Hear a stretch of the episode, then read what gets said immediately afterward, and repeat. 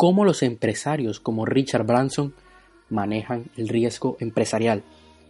El riesgo es una parte integrante de la gestión de una empresa y la forma en que aborda y maneja las presiones de riesgo puede marcar la diferencia en el éxito de una empresa. Para algunos empresarios, el miedo al fracaso afecta su capacidad para asumir los riesgos necesarios. Para otros, el riesgo de no moverse lo suficientemente rápido es mayor que el riesgo de decidir no tomar una oportunidad potencialmente valiosa. Las hazañas de riesgo del fundador de Virgin, Richard Branson, son materia de leyenda. No es sorprendente que su consejo siempre sea tomar riesgos y no evitarlos.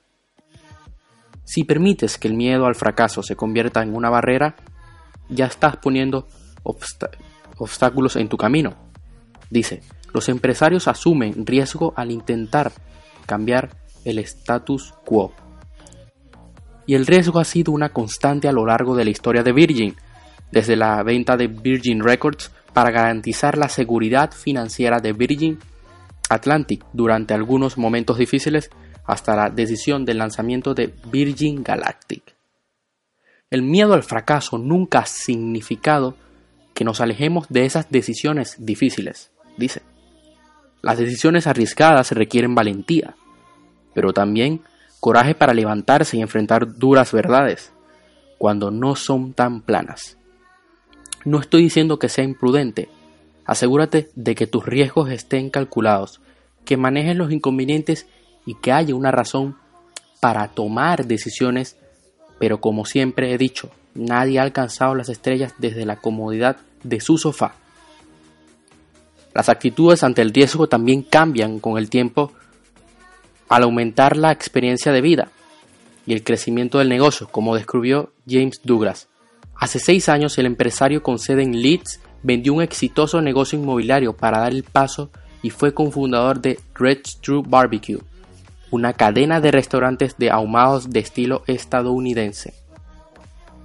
Él dice, cuando solo teníamos un restaurante, podía ser más atrevido y hacer muchas más cosas que no puedo hacer ahora con una cadena nacional, una marca establecida y accionistas a quien debo escuchar.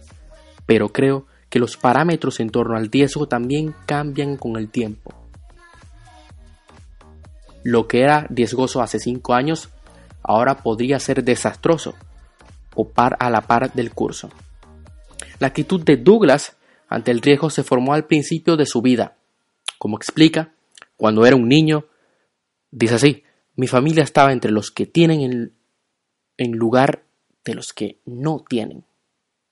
Todo eso cambió cuando mi papá perdió su negocio. Esa experiencia me enseñó a estar seguro de lo que quería. Siempre estaba dentro de mi control para obtener mi primera lección en mitigar el riesgo. Él insiste en que la mentalidad correcta es crucial para acercarse al riesgo.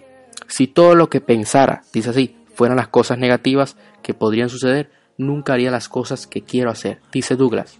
Con la experiencia los riesgos se vuelven más calculados. Evito ser llamadas imprevistas, pero mi mantra sigue siendo, ¿qué es lo peor que puede pasar?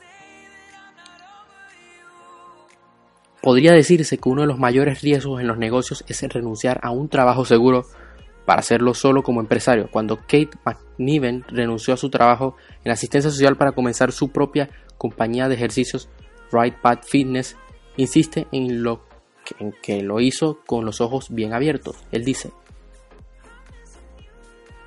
tomé un riesgo calculado para comenzar un negocio con nada más que unos pocos miles de libras en ahorros y sin ingresos garantizados en el futuro previsible.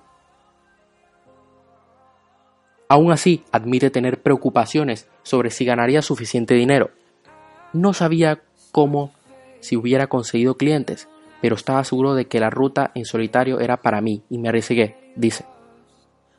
Durante los primeros meses trabajó en un gimnasio que le ofreció espacio de entrenamiento gratuito para trabajar con sus propios clientes a cambio de un trabajo no remunerado de unas pocas horas con los suyos.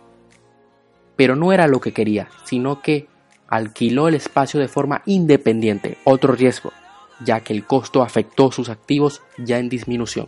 Sin embargo, se negó a renunciar y en pocos meses el negocio comenzó a recuperarse.